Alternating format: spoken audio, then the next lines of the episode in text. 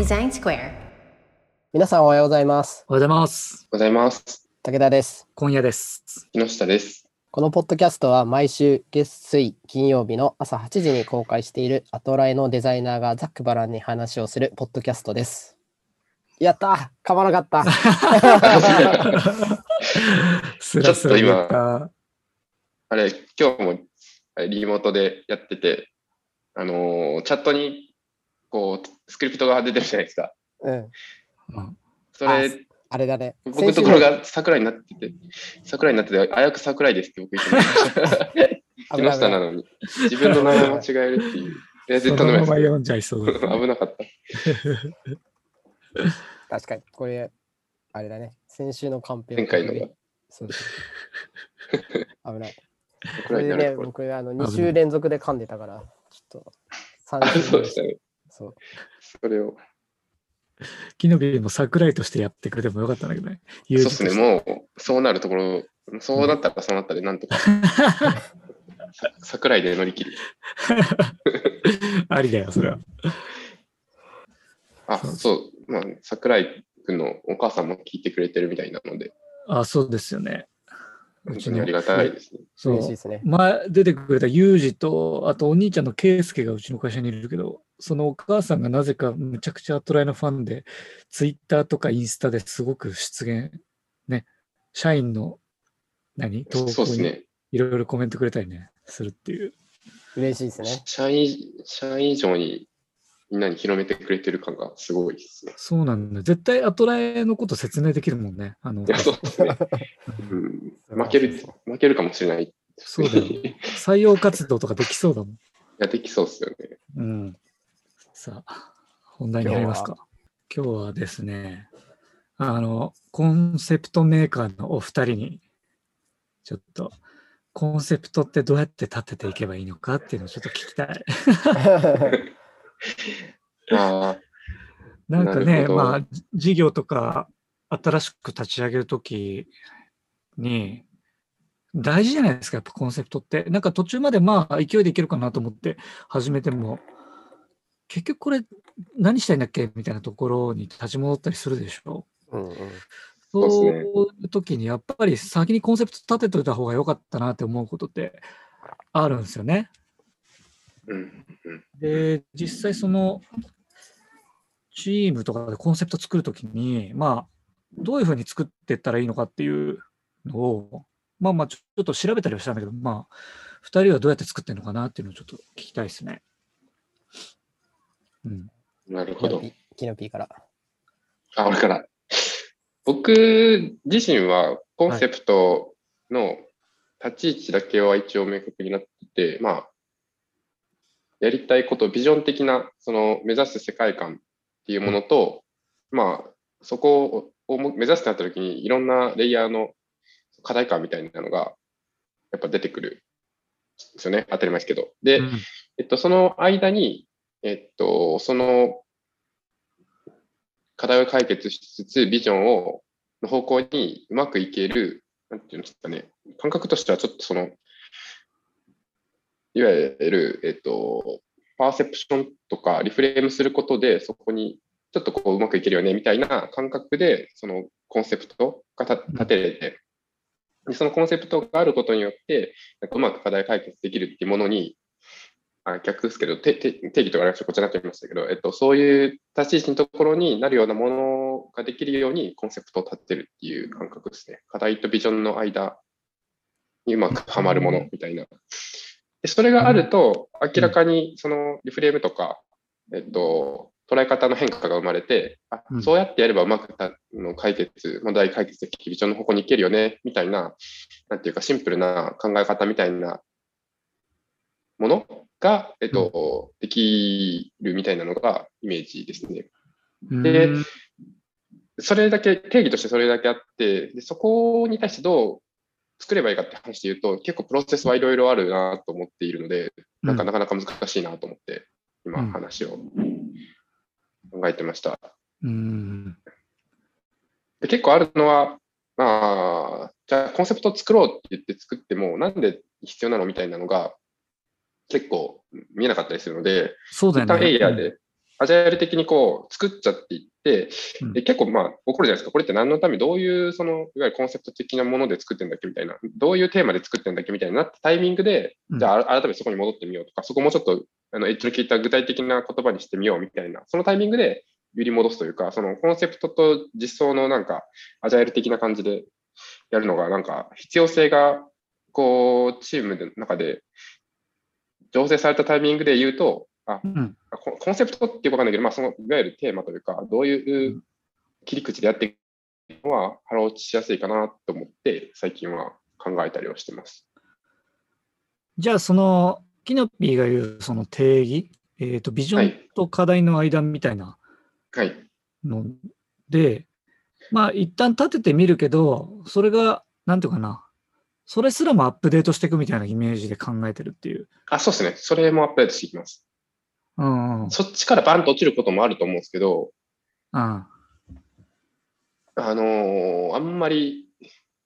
そんなに簡単にコンセプトって決まらないって話もあるので、あまあ、本当に手を動かして具体的にもう組み立てるぞぐらいに行く前までは、その、うひっくり返すみたいな話を含めて、まあ、最悪あってもいいかなっていう感覚でやってはいます。あああ。うん。じゃあなんかコンセプト至上主義みたいな、コンセプト決めたからもうこれに乗っ取りましょうっていうのはしないっていう感じだね。そうですね。そうですね。まあ、でも、至上主義と言われると、割と、より的ではあります、ね。コンセプトないとなとは思ってます。あ、そっかそっか。コンセプトあった方がいいですいいね。けど、そんな、に極利を走らず、まうんあ、8人ぐらい。い、コンセプトはずっと必要だなと思いつつ、うんまあでも進めてみないとコンセプトがまだ出てこないよねって話とかも含めて、うん。えっと、やるっていう感じですね。うんうんよくあるのがコンセプトと言いつつ、ただそのやるべきことだけになってるというか、うん。うん。結構ハウ寄りなは発想もあると思うんですよ。どうやってそれを解決するのっていう、うん。具体的にちょっと出てこないですけど、えっと、ただその、例えば、イエンタとかだったら、いいい感じのマッチングを生み出したいみたいな話だとすると、うん。ちょっとまだコンセプトとしては弱いなと思うんですけど、うん。その、ビジネスを加速する出会いを生むとか、まあもうちょっとその、偶然の出会いからそういうのを生むみたいなところまで、えっと、やっていくと、コンセプトに近づくというか、ある意味やらないことが決まっていくみたいな、えっと、ところまでエッジが立っていくと、その、バリューとかが見えやすいですよね。何をやるかとか、バリューとかが見えやすいものになってないとうんダメだなっていうのはあるので、なんかそういう感覚ですね。うん。うん。なるほどね。竹鉄さんはどうですか？僕はね、えっと、コンセプトって話でいくと、僕はあの、あの、任天堂にいた、あの、Wii, Wii を開発した玉木さんっていうはいはい。方が、あの、うん書か書かれたコンセプトの作り方っていう本が、僕の中ではバイブルになってるんですよ。うん。そう。で、あの、その本読むとね、めっちゃわかりやすいんですけど、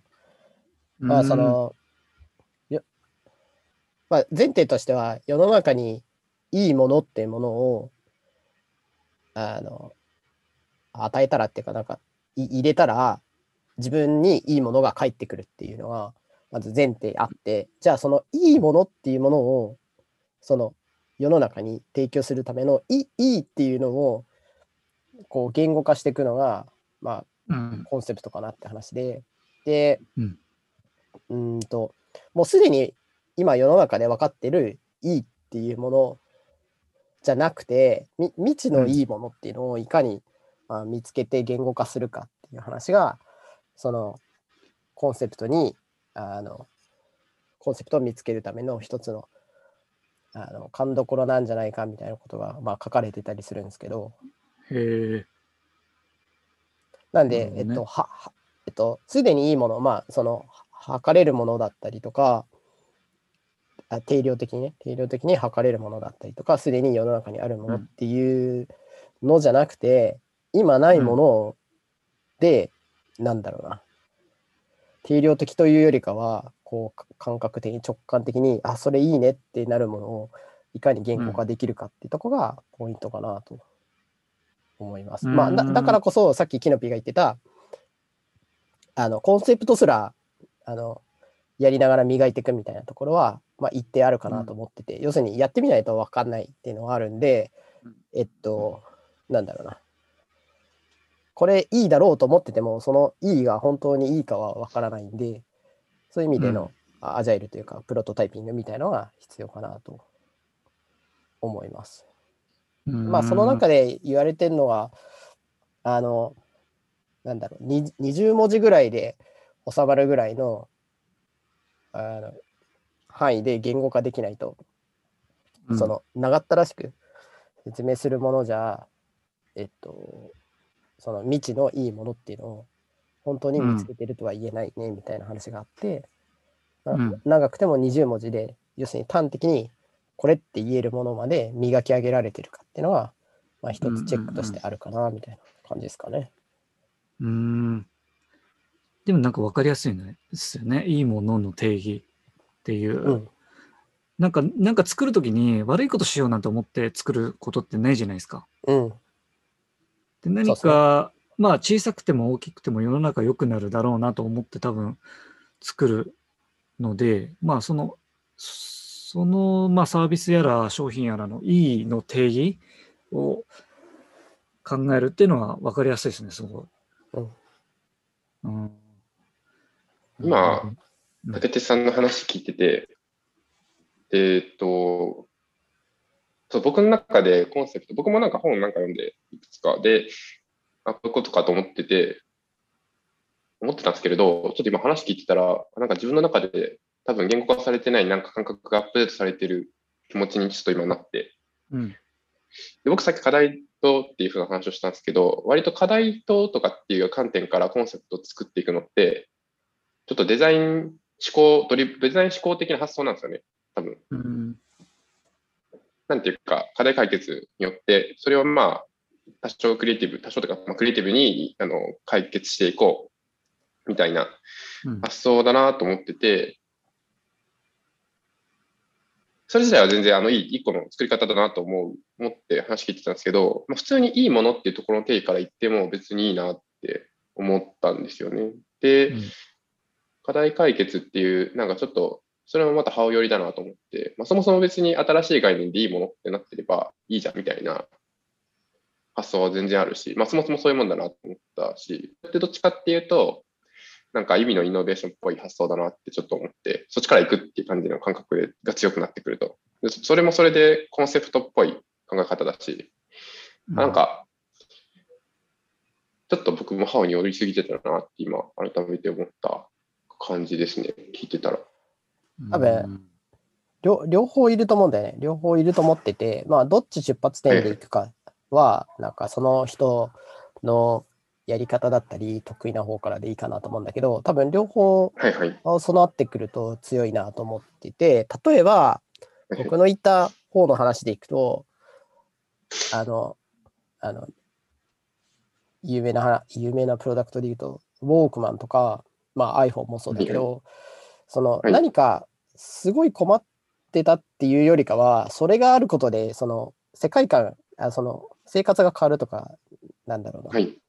なんかすごいアップデートされるっていうのがあるなと思ってて、出発点としては考え方の。はいはい。その上でなんかこう、えーっと、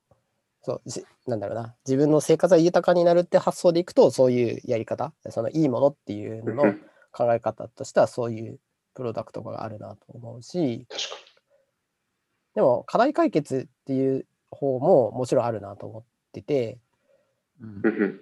なんだろうな、例えば、あ今僕パッと出てきたのは、この前あの、マキタの掃除機の話してたから、掃除機がそうですけど、例えば、うん。えっと、普通の今までの掃除機って、そう、あの、ゴミパックがついてて、吸引できるけど、あの吸引したゴミを捨てるっていうのはすごいめんどくさいとか、うんああったと思うし、あの吸引力が落ちるっていうのはそうだと思うんですけど、だあのダイソンの掃除機、要するに一つのイノベーションだと思ってて、それって、うん。あの、あのゴミ入れのパックをなくして、吸引力が落ちないっていう、まあそういう良さもあるけど、そもそもゴミパックレスっていう、そのなんていうんですか、維持費としてお金がかかるものすらなくしてみたいな、そういう意味では、なんかソリューションな部分、ソリューションっていうか、あの課題解決っていう側面もあるなと思ってて、うんうん。ななんか両方、両方備わってくると、やっぱ強いプロダクトだなと思うんだよね。そうですよね。うんうんうん。うん。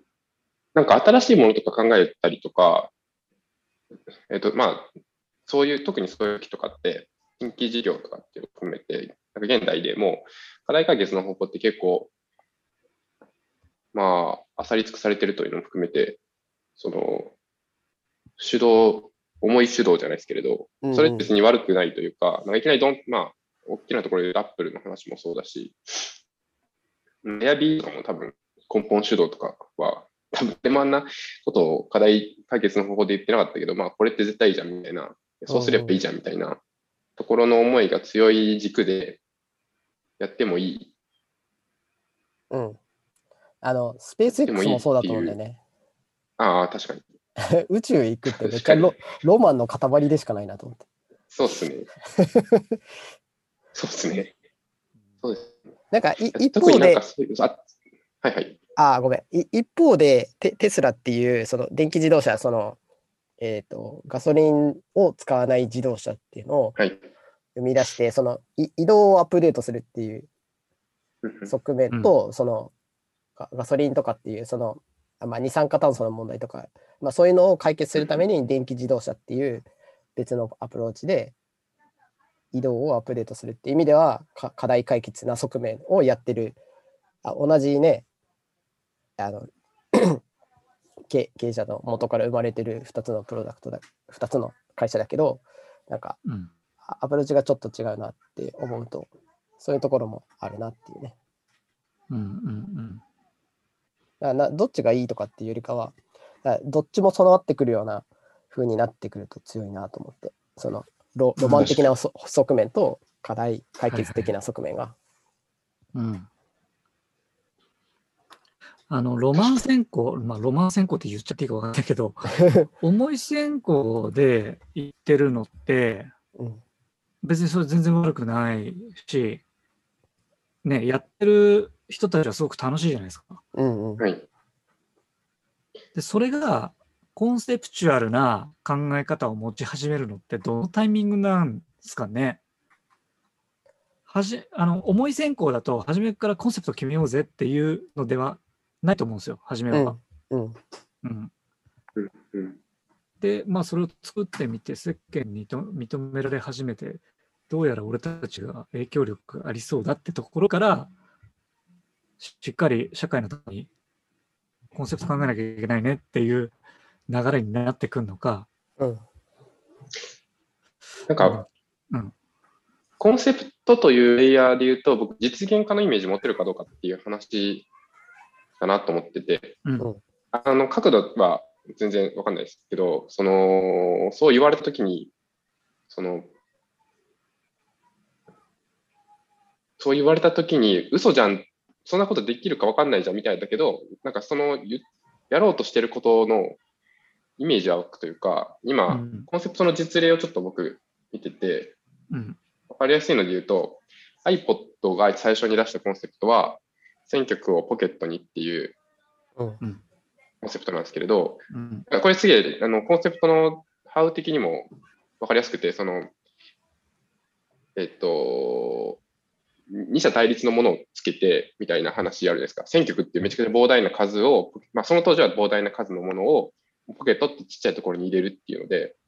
えっと、で、実現可能性はめちゃくちゃ低いように、その時は多分思えるものだけれども、イメージはわかると。もうポケットはそれが入る。それでもういつでもどこでもそれは聞けるっていうえっと、そこができたらコンセプトとしては一旦成功なのかなっていう。で、その後実現するかどうかは、またちょっと別の話なのかなって個人的には思ってるって感じです。うんうんその通りだそこはもうあとはモデルとか、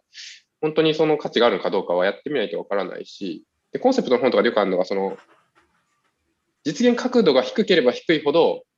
えっと、まあ、角度難しいけれども、ビジネス的な、なんていうかな、成功した時のそのば爆発力がでかいみたいな。逆にあありありそうだねってなればなるほど、可能性は高いけれども、そのビジネスとしての角度は下がる。まあ、相関がなんかありあるみたいな話とかよくあるなと思ってて。うん。そこはもうなんかその置きどころっていう感じなのかなっていうふうにうんうん。思ってるっていう感じですね。もうちょっと、なんか図解的な話すると、ビジョンがなんかあるあるとすると、コンセプトはそこからその、プそこれを、この世界観を実現するために、どういううんプロダクトだったり、どういうサービスだと、まあ、ここに行ける可能性が生まれるかっていうところを言語化したものが僕はコンセプトかなっていう。うんうんうんうん。まあ、今、キノピが話してくれたのと全く同じだけど、えっと、ビジョンとコンセプトの関係性で言うと、まあ、そういう関係かなって思いますね。うんうんうん。なんかそのコンセプトの関係者がイメージできれば一旦成功な気はしてますね。うんうん確かに、それあればうまくい楽しいかもとか、うまうまくいくかもみたいな。実際うまくいくかどうかは ちょっとわかんないですよね。作ってみないと。まあ、そこがね、だからテクノロジーの話だったり、えっと、具体的なね、あの UI とか、あの体験とかって話にマーケティングとかの話も入ってくる。そうそうそう、落とし込んでいくって話で、その具体っていうのを作っていくのかなとは思うんですけどね。すごいなんかこ言葉のデザインっていう感じですよね。そのコンセプトを見ることで、あのチームメンバーみんなが同じイメージを持ってるかどうかみたいな。そうですね。うん。逆に言うと、そのさっきキノピが言ってくれた通り、マーケティングの側面も出てくるし、ああの活動もあるし、えっと、うんプロダクト作りっていう意味で、エンジニアリングとかデザインとかっていう話が、あこう要するに複数関係者がこうそれぞれのセクションでやっていくわけじゃないですか。ってことは、えっと、コンセプトってやっぱ原点にならなきゃいけなくて、ななんかこう迷った時に立ち返れるかどうかっていうのは、コンセプトの役割であるなと思うんで、その、えっと、今小屋さんが言ってくれたみんなが、えっと、同じイイメージが持てるかあ持てる言語にななりなりきれてるかみたいなとこがなんかポイントな気がしますけどね。うん。立ち返れないと意味がないってどういう役割を果たすかっていうのもいろいろありそうですね、コンセプトには。だからさっきのそうかもしれないです、ね。あの iPod とかは、どんな商品かは確実に誰もがイメージできるじゃないですか。選曲をポケットに入れて。で、かつ、なんか、かかつじゃねえや。また別のものとして、例えばなんだろうな。その姿勢とかを思い起こさせるコンセプトとかも多分あると思うんですよ。うん。なんか日々の作業をしてて、あれこれ何のためにやってん、ん？何のためにやってんだっけ？って言ったときに、まあ、どんなコンセプトかちょっとわかんないけど、そのコンセプトを見て、ちょっと合ってるかわかんないですけれど、うん、今、Airb のコンセプトをもう一回見てるんですけど、うん、Airb のコンセ Airb はまあ、民泊の、その、多面的に言ってたらそういう感じだったんですけれど、えっと、コンセプトは暮らすように旅するっていうコンセプトなんですよね。うんでそこはもっとその抽象的だし、なんていうか、姿勢というか、プロダクトを作る上での姿勢っぽいなっていうのをちょっと見てて思ったりはしました。うん。うん。でそのなんかど、どんなイメージを想起させるかっていうのも考えながら作った方がいいかもしれないですね、コンセプトって。そうっすね。うん。ささサービス要するに人が介在する場合ってサービスじゃないですかプロダクトの場合は、はい。えっとつ作り手がそのものに、えっと、込めてそのつく込めたものを使ってもらうってことでその感じてもらうって話だと思うんですけどひ人が直接えーやり取りする場合ってサービスの方になると思うんですけどさそのさっきの姿勢って話でいくと人もそういう側面あると思うんですよね。コンセプトっていうところから、自分はどういう、えっと、コミュニケーションをすべきかとかどういう言葉遣いをすればいいかとかどういう振る舞いをすればいいかみたいな話はやっぱりあるかなと思ってて。うん。だからうんそうですね。あのプロダクトあのウォークマンとかね iPhone とか iPod, iPod とかって話したんであの物のイメージあるかもしれないですけど、うん。い今今の現代でいくと物だけじゃなくて物とサービスセットのものもあったりするしその辺のね、幅がどんどん今広がってるんで必ずしも物だけじゃないなとは思いますね。うん。そうっすよね。まあ、なんか、間が、今、薄れてるというか、サービスとプロダクトってうん、結構定義がなってきてるような気がそうですね。してますよね。うん。ちょっとね、はい僕が時間を計りそ損ねてて、あの途中から測っているんで、うっすらとそうななんじゃなかった気がします。あそそういえば、みたいな。そう。どうすか、小屋さん。なんとなく。なんとなくイメージはできました。あの、また3人で、あの、理解深めた後にまた話してもいいかもしれないですね。そうですね。大丈夫ですか？なかなか難易度の高いデザインなのだなというのは理解しました。結構一つの究極じゃないですか。ここができる人は、デそうだザイナーね。としてかなり、ここまくできたら一級っていうような気がします。うん全然、全然難しいなって思います。ちょっと俺もいろいろ勉強します。こちらも勉強させていただきます。ちょっとアップデート、アップデートしていきましょそうですね。ぜひ、はいそうですね。う。はい。今日はありがとうございました。こんな感じで。はい。はい。では皆さん、さようなら。さよなら。さよなら。